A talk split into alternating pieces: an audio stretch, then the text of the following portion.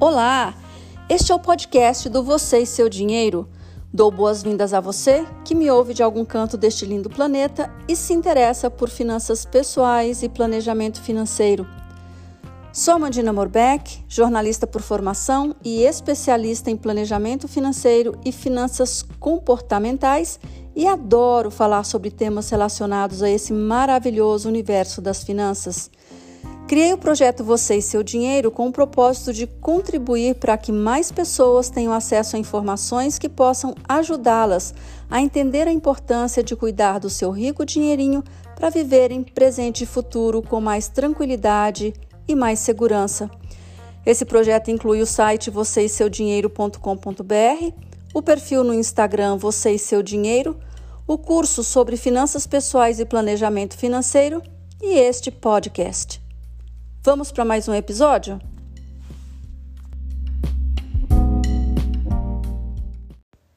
O tema deste episódio, que será um pouco mais longo, é sobre pirâmides financeiras.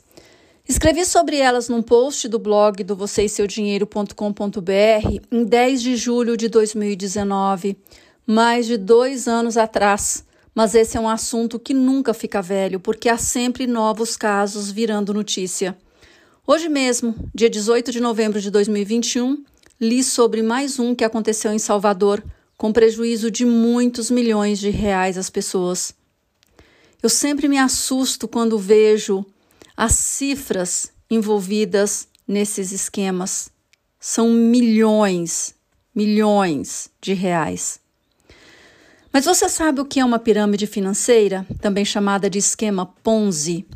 É uma enganação geralmente disfarçada como investimento, criada por um italiano naturalizado americano chamado Charles Ponzi na década de 1920 nos Estados Unidos. Veja bem, 1920. São mais de 100 anos em que as pessoas continuam sendo prejudicadas financeiramente em vários países, pois essas operações não ficaram restritas aos Estados Unidos. Vou falar sobre as características desse esquema.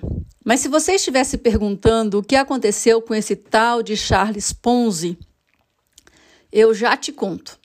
Ele foi condenado nos Estados Unidos, pagou fiança para não ficar preso, tentou dar mais golpe depois, foi descoberto, voltou para a Itália, foi deportado e mudou-se para onde? Para o nosso país tropical, onde morreu pobre em janeiro de 1949, no Rio de Janeiro.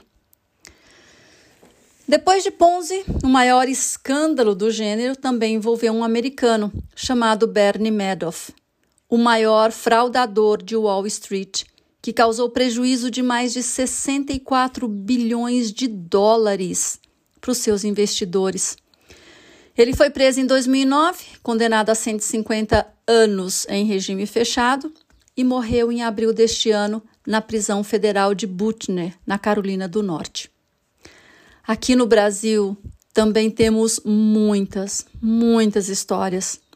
Uma das mais recentes foi descoberta em agosto deste ano em Cabo Frio.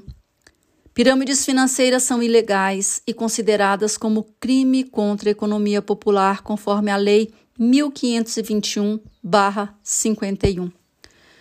Mas vamos lá. Quais são as características de uma pirâmide financeira? Número 1. Um, chamar o que oferecem de investimento e as pessoas que acreditam no que estão falando de investidores. Se você realmente quer ser investidor, consulte o seu banco ou abra uma conta numa corretora de valores e faça tudo de forma legal. Número 2. Promessa de ganhos fáceis aparentemente sem riscos, com altos retornos num percentual definido, por exemplo, 10% ao mês, por período muito curto e com fluxos regulares de rendimentos, que podem ser limitados a um número definido de saques mensais de até determinado valor, independentemente das reais condições da economia brasileira. Número 3. Essas ditas empresas não são registradas nos órgãos reguladores e fiscalizadores brasileiros, como a Comissão de Valores Mobiliários, CVM. Dessa forma, quem entra no esquema não precisa prestar contas à Receita Federal, por exemplo, o que já deveria levantar suspeita de cara. Número 4. Lucros ou rendimentos dependem de haver mais aportes pelos chamados investidores já existentes ou por meio do recrutamento de mais participantes. Ou seja, é necessário que todos os que estão na roda ou coloquem mais dinheiro ou tragam mais pessoas com dinheiro para investir. Somente dessa forma é possível haver entrada de recursos para pagar os prometidos rendimentos, já que não há realmente investimentos sendo feitos para gerar dinheiro. Número 5. Exibicionismo e ostentação. Em geral, os proprietários ou representantes das pirâmides financeiras exibem luxo e riqueza. Aviões, mansões, iates, carros de luxo, roupas de marca, bebidas caras, etc., são comprovação de sucesso e utilizados como isca para atrair investidores. Os tais incríveis investimentos, bem como seus participantes, não estão registrados em órgãos de controle financeiro, ou seja, sem vínculos com normas legais, trabalhistas ou tributárias, ao passo que qualquer investimento feito de forma legal via bancos ou corretoras é registrado e precisa ser declarado pelo cidadão no imposto de renda, por exemplo. O dinheiro tem que ter justificativa para ser investido. Número 7. Convite de um amigo, de uma amiga para te apresentar algo incrível, imperdível, com ganhos excepcionais. Pode ser por meio de um bate-papo ao, vi ou ao vivo, ou por Skype, uma palestra fechada e exclusiva, uma teleconferência, etc, etc. 8. Por certo tempo, algumas pessoas até recebem o que foi prometido, mas logo começam a ter problema nos resgates. E geralmente as últimas pessoas a entrarem no esquema, antes da bomba estourar, são os que vão ficar no prejuízo maior. Uma por não conseguirem captar novos integrantes, e outra porque, tão logo a pirâmide é descoberta, a empresa começa a dar justificativas sem pé nem cabeça, enquanto seus dirigentes começam a desaparecer. Não consigo imaginar o desespero das pessoas quando percebem que caíram num golpe e perderam suas suadas economias. Número 9. Algumas pirâmides são apresentadas como marketing multinível, mas não tem nada a ver com isso, já que marketing multinível é uma estratégia legalizada para a venda de produtos e de serviços reais, classificada no Brasil como venda direta. No caso da pirâmide, nem sempre existe um produto ou um serviço a ser comercializado, e quando há, ele é usado apenas como fachada. Essa suposta comercialização de alguma coisa torna-se irrelevante porque o foco da estratégia está na captação de novas pessoas, de novos investidores. Número 10. E quais são os investimentos que essas empresas dizem fazer? Principalmente em criptomoedas, como Bitcoin, mas também em carros zero quilômetro, em imóveis na planta, em distribuição de energia elétrica, por exemplo. Já teve histórias até com boi gordo, carne de avestruz, sistema de telefonia VoIP. A questão é bem simples. Não importa o que estão oferecendo como negócio ou como investimento, se encaixar nas características acima, vire as costas e siga seu caminho. Ione Amorim, economista do Instituto Brasileiro de Defesa do Consumidor, IDEC, diz o seguinte: desconfie de tudo que oferece um ganho muito vantajoso, além dos ativos do mercado tradicional. Acho que foi em 2017, 2018 que uma amiga me contatou para perguntar se poderia me apresentar uma oportunidade de rendimentos com mineração de bitcoins.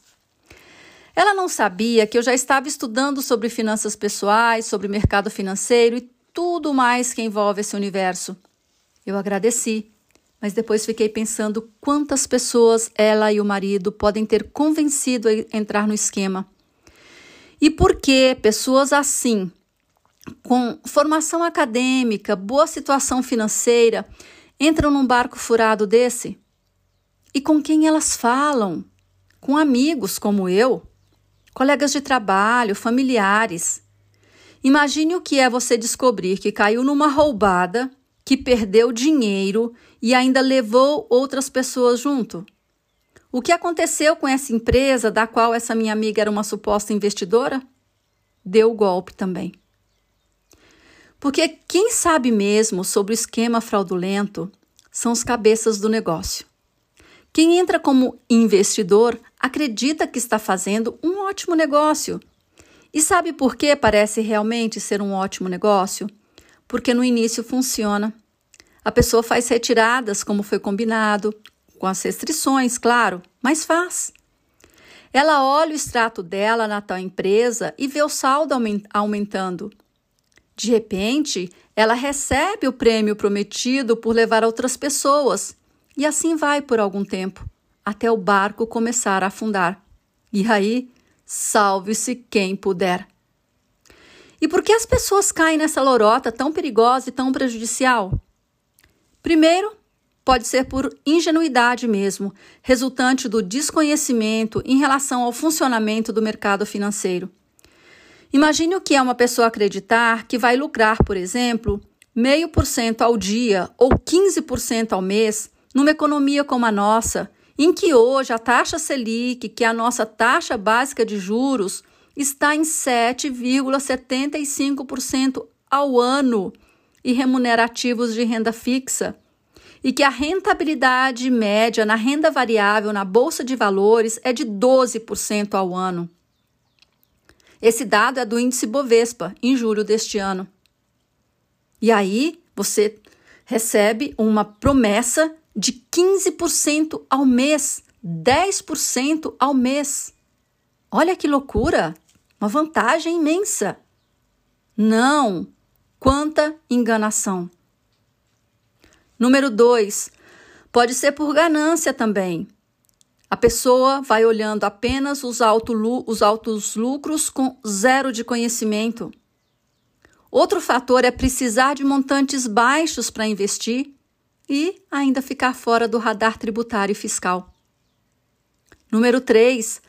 A certeza de que são mais espertos que o resto de nós. Na verdade, essas pessoas de repente olham para pessoas como nós, que investimos de forma correta, como pessoas que não sabem ganhar dinheiro.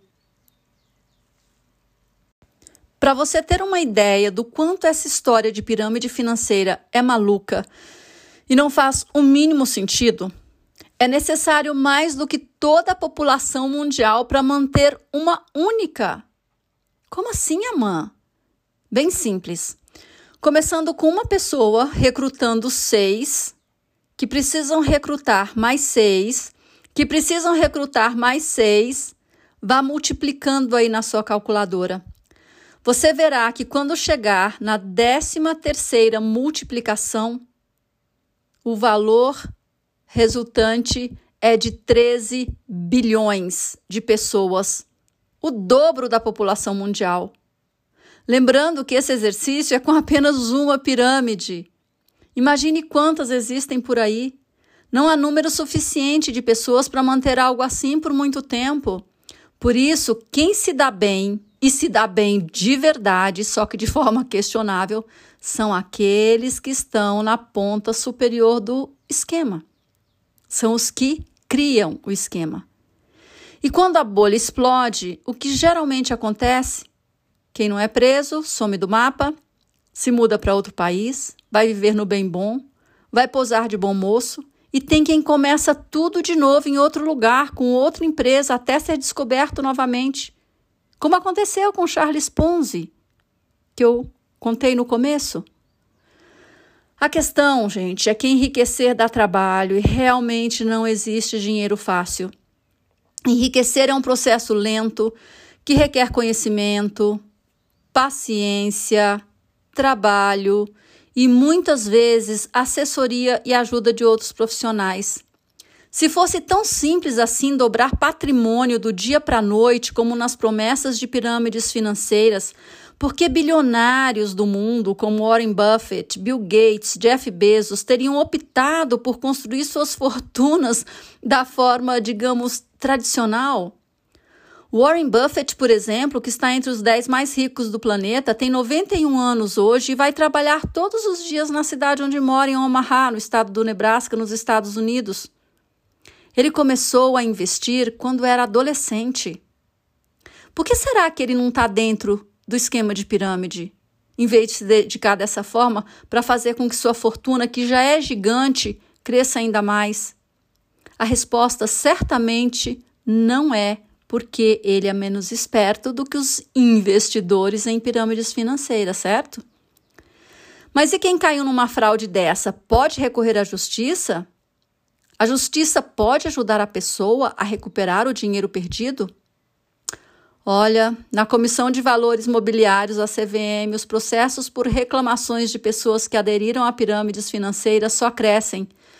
Mas ela não tem poder de punição porque esses esquemas não são considerados como crime contra o sistema financeiro nacional, porque, como eu disse antes, são crimes contra a economia popular. Já na esfera jurídica, nada impede que a pessoa prejudicada entre com processo contra os criadores do, do esquema. Se vão conseguir reaver o que perderam, é outra história. Há muitos relatos disponíveis na internet de cortar o coração. Mas antes de encerrar este episódio, eu vou ler apenas dois. Primeiro, um parágrafo de uma matéria de 16 de agosto deste ano, publicada no site do Siqueira Castro. Abre aspas.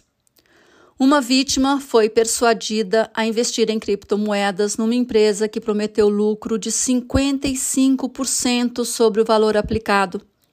Após um primeiro investimento no valor de um mil, ela foi incluída num grupo de WhatsApp, no qual era incentivada a investir e convidar outras pessoas para participarem. No total, a vítima investiu R$ 24.500. Após dois meses, contudo, não conseguiu mais obter contato ou acesso à empresa, que aparentemente se apropriou dos valores aplicados. Fecha aspas. Segunda história sobre uma pessoa que em 2019 saiu do emprego, vendeu o carro, pegou dinheiro com a avó, pediu mais emprestado de um amigo e de um irmão e ainda aceitou que o padrasto fizesse empréstimo para investir em bitcoins, pouco mais de 150 mil reais. Em três meses, ele viu seu saldo chegar a 2 milhões de reais. 1.218% em três meses. Onde isso é possível? Só aí é que ele começou a desconfiar e aí tentou fazer saques e não conseguiu mais. Então, outras reclamações começaram a pipocar e a empresa começou a dar desculpas, dizendo que havia sofrido um golpe de milhões de reais, sem ter como reaver pelo menos os 150 e poucos, 150 e poucos mil reais que depositou, e mesmo tendo ido à polícia, essa pessoa não teve mais a quem recorrer.